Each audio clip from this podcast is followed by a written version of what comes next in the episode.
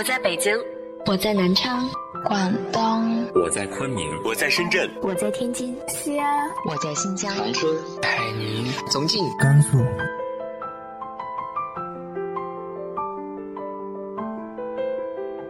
这里是 FM 幺八零八四，昨天的你的现在的未来，我是主播背着吉他的蝙蝠女侠。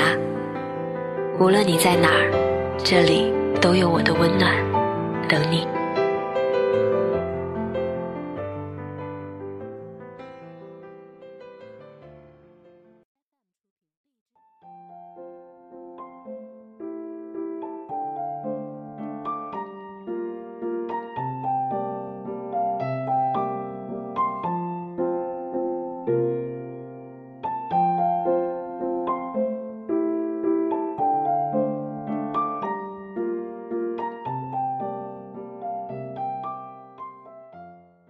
嗨，亲爱的你，晚上好。大家应该有在微博上看到，接下来要提高直播的频率了。嗯，就是这么快，就在明晚八点半到九点半，我在荔枝 FM 直播间等你。那今天要和大家分享的文章是来自于烟波人长安的。你的未来里会有我吗？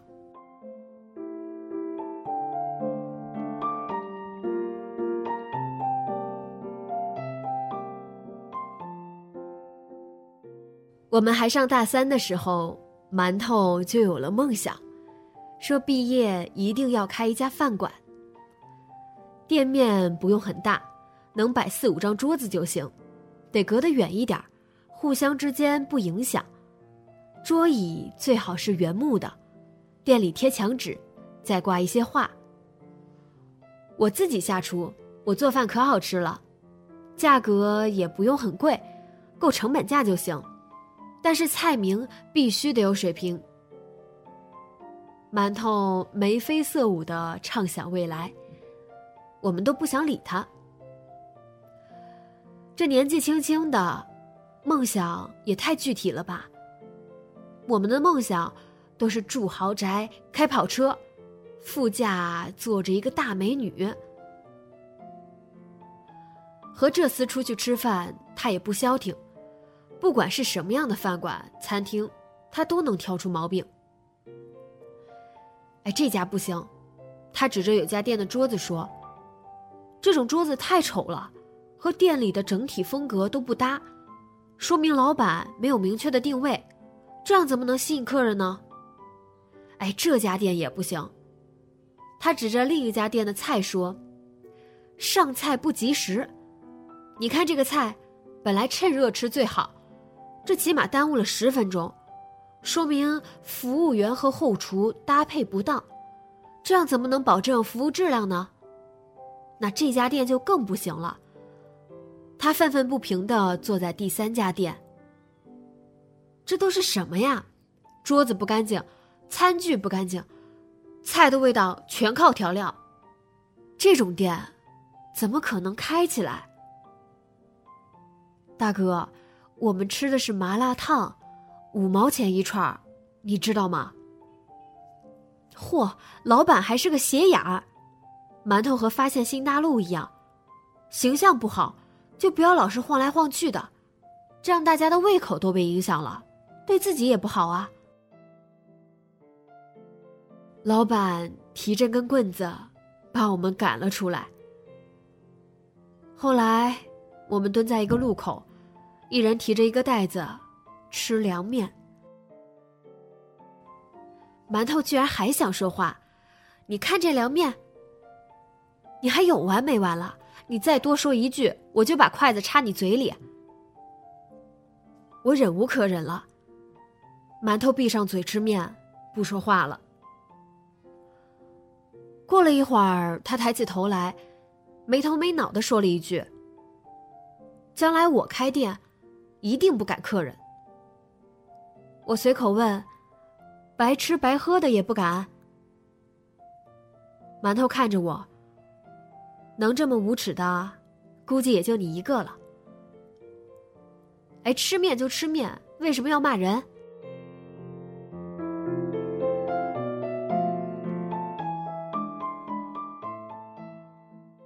我又想到一件事你开店了轩轩怎么办？轩轩是他女朋友，从大一谈恋爱到现在。这还不简单？馒头大手一挥，她就是老板娘啊！反正大家都只是大三的学生而已。馒头这些莫名其妙的想法，我从来没当过真。他自己倒是兴致勃勃，逢人就说他的伟大构想。我们上课，课间老师和大家闲聊，说：“你们将来一定要有个目标，越大越好，这样才有动力。”馒头一扬手：“老师，我的目标是开饭馆。”怎么样啊？老师笑了笑，转头看着轩轩说：“你觉得呢？”馒头和轩轩和我同班，两人大一入学才两个月就谈起了恋爱，连老师都知道。轩轩嫣然一笑：“我觉得很好啊。”后座一片嘘声。轩轩明明成绩很好，品学兼优，长相也清新脱俗，偏偏和馒头一样没正形。他们俩出去逛街，轩轩从来不管馒头看不看路边的美女，甚至还指给他看，说：“你看那边那个姑娘，腿真好看。她旁边那个，胸得有 C 罩吧。”要不是他们两人关系好的和一个人似的，我都要怀疑轩轩的性取向。有时候几个朋友一起吃饭，馒头照例一边对别人的店品头论足，一边天马行空的说着自己的想法。我们剩下的人都埋头吃饭，只有轩轩托着腮听得很认真。现在的餐厅，服务员都太丑了。我要开饭馆，服务员不用招很多，但一定要好看，传出去这就是口碑，对不对？哎，当然，轩轩得是店里最漂亮的。你什么都不用干，就坐在柜台后头数钱。要是有人想打折，我就问你，老板娘给不给打折啊？你看心情。高兴就打，不高兴就不打。轩轩笑得很开心。那我就是全北京最漂亮的老板娘了，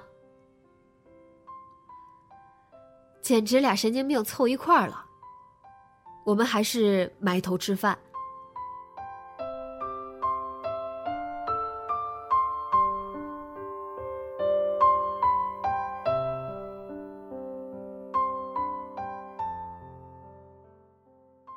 这样的日子持续了一年，馒头对他的饭馆满怀信心，不断靠想象丰富细节，说到最后好像马上就能开起来一样。轩轩怎么想的我不知道，反正两人看上去感情一直很好。眼看到了毕业前半年，平时无所事事的我们都多多少少感受到了压力。连我这种吊儿郎当的人，都开始四处跑着实习。馒头还是一副不急不慢的样子，说他就等着毕业了。有一天，学校附近新开了一家餐厅，馒头叫我去吃饭，说要体验一下。颠颠的跑过去，馒头和轩轩都在。馒头从一落座就开始挑这家餐厅的毛病，我可不管他，反正有轩轩当听众呢。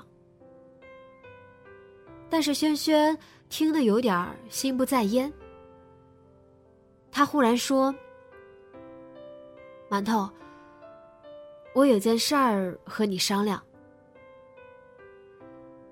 馒头正说到开放厨房对拉客流量的好处。停下来看看轩轩。轩轩说：“我想出国读研。”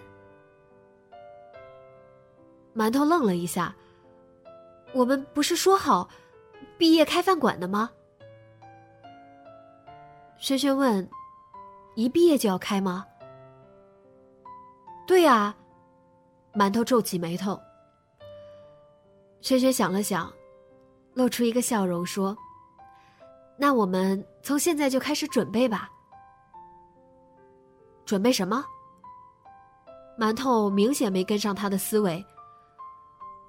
轩轩说：“开店前需要准备的东西啊，店面、地段、店的风格和菜系，还有菜从哪里进，餐具、桌椅、装潢，怎么打理，要不要雇厨子，服务员怎么找，有很多吧。”馒头眨眨眼，随即大手一挥：“这些都好说，不着急。”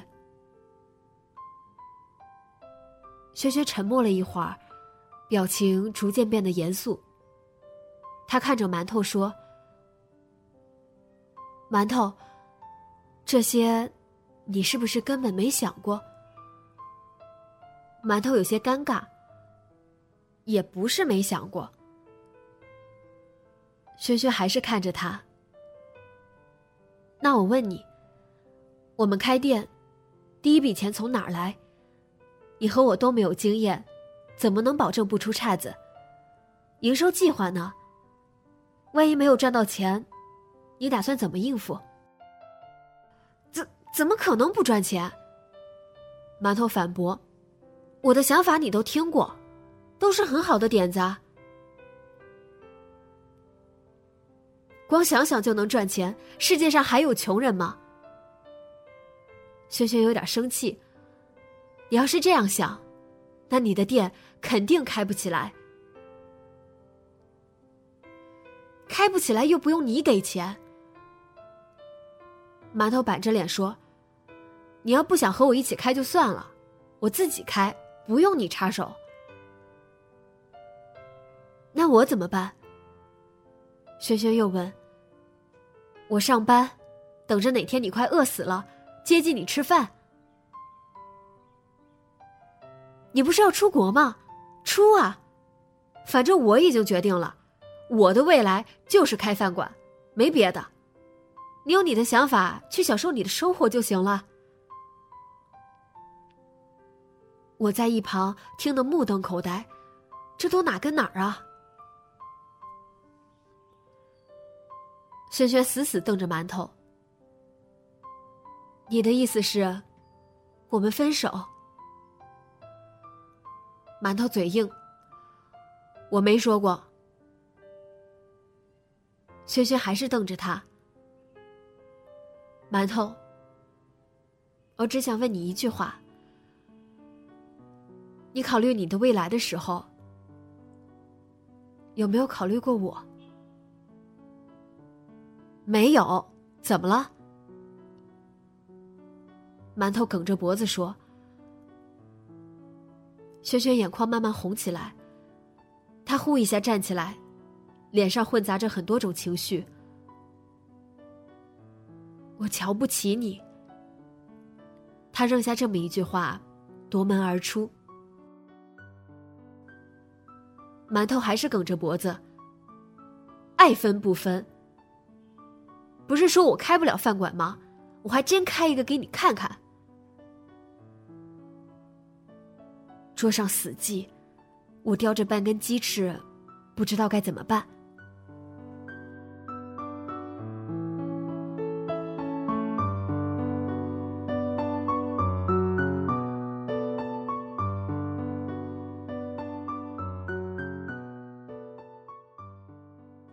后来，后来我们毕业，馒头没有找工作，他换了好几家餐厅打工。学习经验，吃住都跟着餐厅走，经常一天站十几个小时，一年里从后厨到大堂什么都干了一遍。轩轩不知道哪儿去了。那次不欢而散之后，他再没和馒头联系过。有人说他出国了，也有人说没有。我和馒头保持着联系，有时候旁敲侧击一下，问他有没有找过轩轩。馒头说，再提他的名字，他就和我翻脸。这一年后，馒头向家里借了笔钱，在二环里一个胡同租了家店面，还和他爸立了字据，说半年内这些钱一定还回来，还不回来。他就听家里的，回家乡找工作。馒头给我打电话，我要开店了。我兴冲冲的跑去看，店还没有装修好，狭小的一点空间，选在胡同口，外头已经竖起了一个大招牌，写着“叉叉炸鸡排”。说好的饭馆呢？说好的四五张桌子呢？馒头大手一挥，嗨，店租太贵了，再大的租不起，小点儿就小点儿吧。没准以后牛了呢。我做炸鸡排和别人都不一样，我准备了秘方，我都想好了，月入一万不成问题，到时候一火起来，进进出出全是钱，棒棒的。我看着这个小铺子，脑子转不过来。馒头倒是心满意足。他说：“哎，真可惜，那个女人不在北京。”我知道他说的是谁。他不是说我开不成饭馆吗？有本事他就来看看。哎，这还没开始营业呢。你这样有意思吗？而且，你开的这真不叫饭馆啊，大哥！炸鸡排店开张两个月，赔了五千块。馒头百思不得其解。这个位置客流量很大，怎么就没人来呢？他说的倒是实话，胡同口这么好的地段。人来人往，头一个月还吸引来不少人，第二个月人们居然都开始绕着走，大多数都走进了胡同里。也不知道那有什么吸引人的，反正出来的人都一脸满足的样子。我很好奇，偷偷过去看了看，发现胡同深处居然又开了一家炸鸡排的店。人头攒动，队伍足足排出去十几米。回去和馒头一说，馒头愤怒的撸起袖子：“抄袭也有点新意好吗？大哥，你也不是原创啊！”馒头开始没日没夜的折腾，研究新菜单，又是换肉又是换油，熬的黑眼圈都快挂到颧骨上了。还搞了一些活动，什么上午八折，下午半价，什么买两份鸡排送一份盐酥鸡，收效甚微。到第三个月，他已经赔了八千块了。一天下午，我又去找他，没有客人，两人闲着没事儿干，躺在店里的椅子上晒太阳。馒头忽然说：“原来开店真的是挺难的。我原本以为我有很多好点子，只要努努力，赚钱应该不成问题。仔细想想，当时他没说下去。还有三个月，再赚不到钱。”就得回家喽。其实，他不在这儿也挺好的，至少不用跟着我受苦。我假装没听见。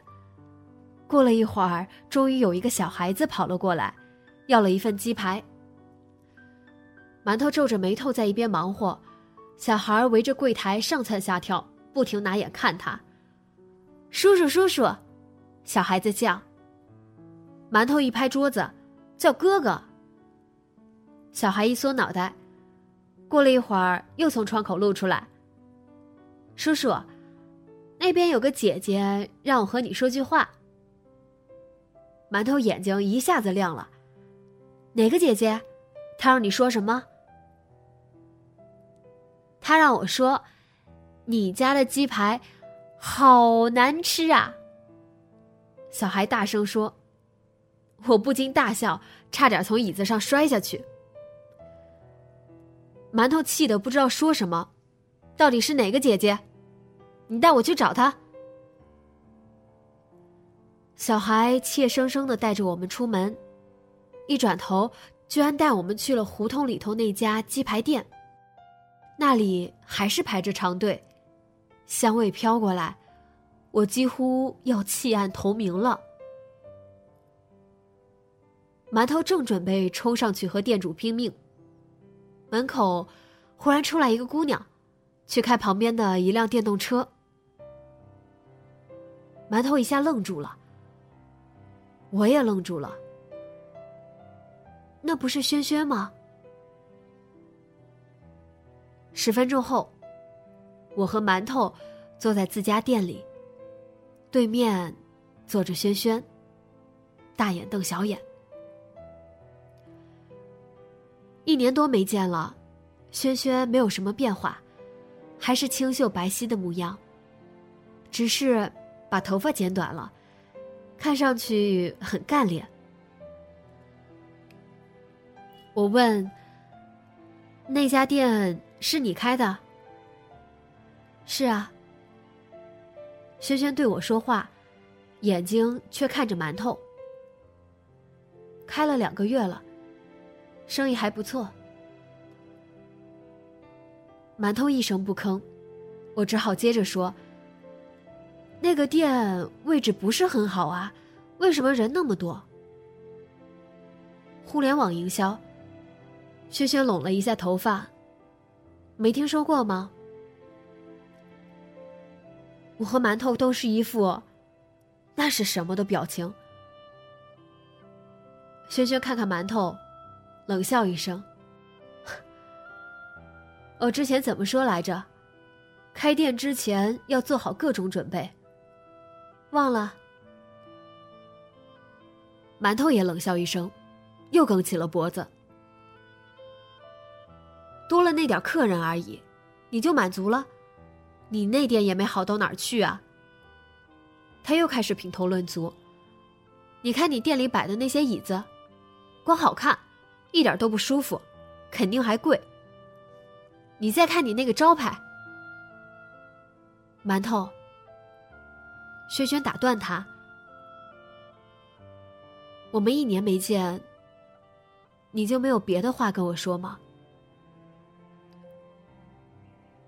馒头直愣愣看着他，转头看我，我该说什么？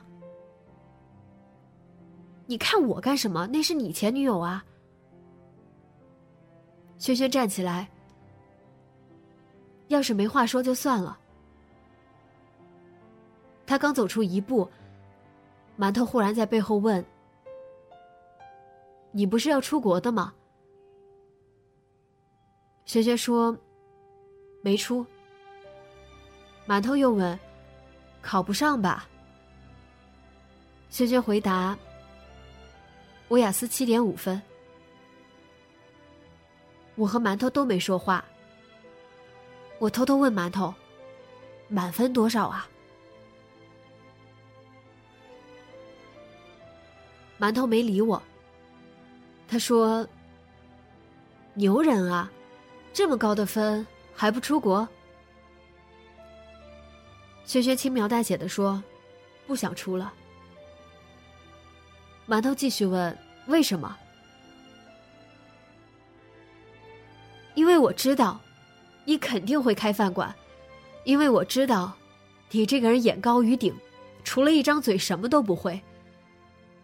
因为我知道你自己开店肯定会赔钱，因为我知道你从来都听不进我的话，因为我知道不用这种方式给你证明一下，你会讨厌我一辈子。你满意了？轩轩冷冷的问。馒头坐着没动，有几分钟没说话。他忽然说：“轩轩，店租好贵啊。”轩轩背对着他点头：“是啊，是挺贵的。”馒头鼓起勇气说：“我能不能和你一起开店？”轩轩反问：“我自己开的好好的。”为什么要和你一起开？因为馒头想不出理由。因为你笨，因为你连最起码的经商头脑都没有，因为你自己开，最后肯定会赔得一干二净，因为你根本就没想好，你要学的还有很多，还因为……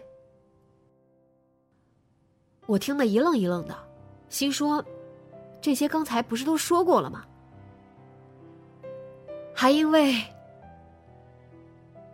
薛薛停下来喘口气。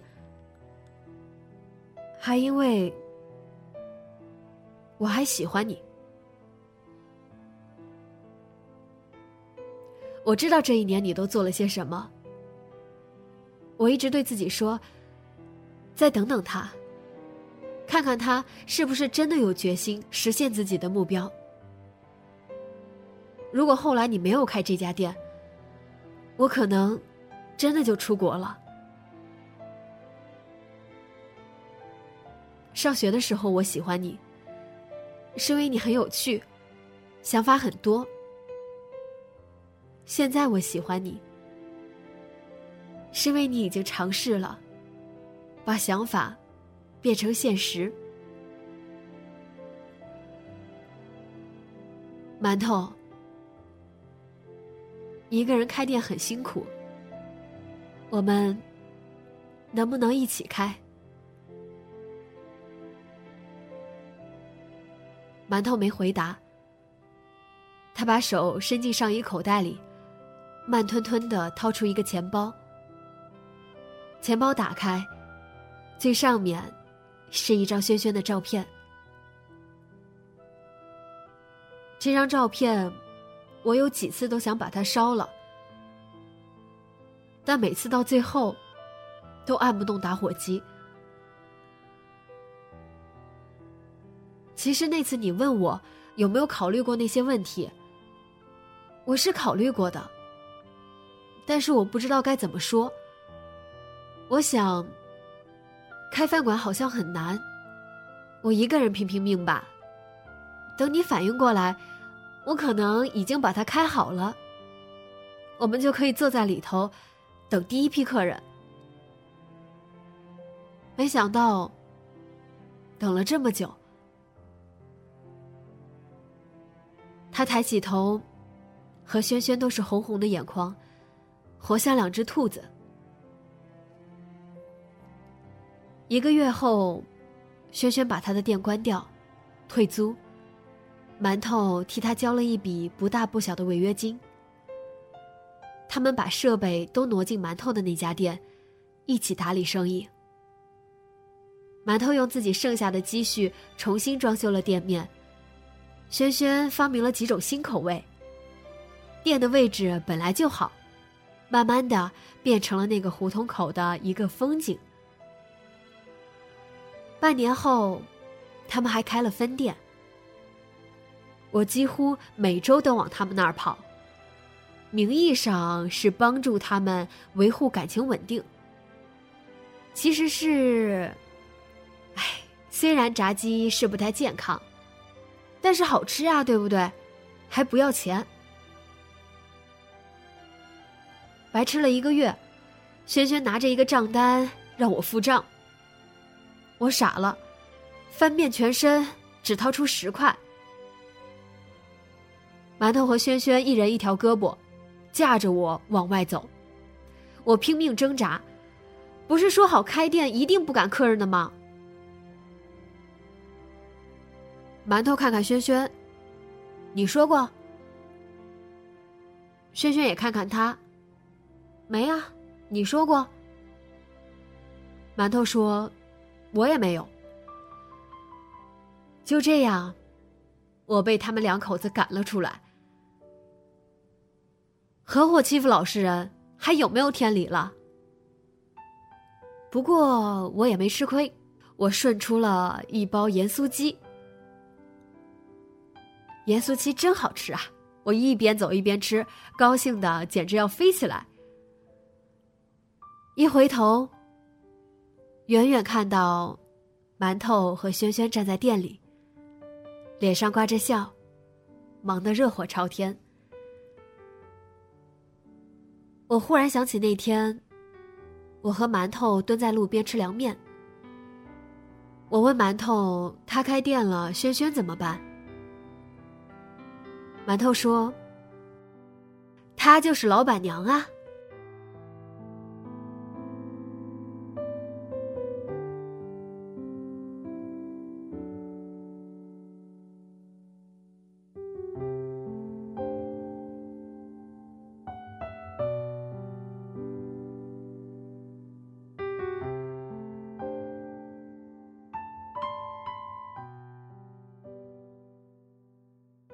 你有自己的目标或者追求吗？你有实现目标的勇气和动力吗？我想，我们需要努力的原因，除了为自己，那就是为了爱吧。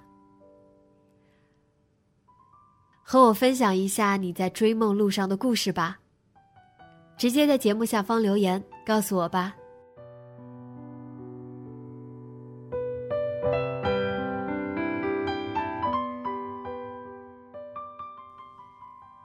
节目原文和封面，请关注微信公众号“背着吉他的蝙蝠女侠”。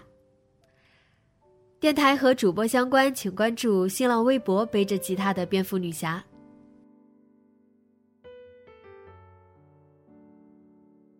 今晚做个好梦，晚安。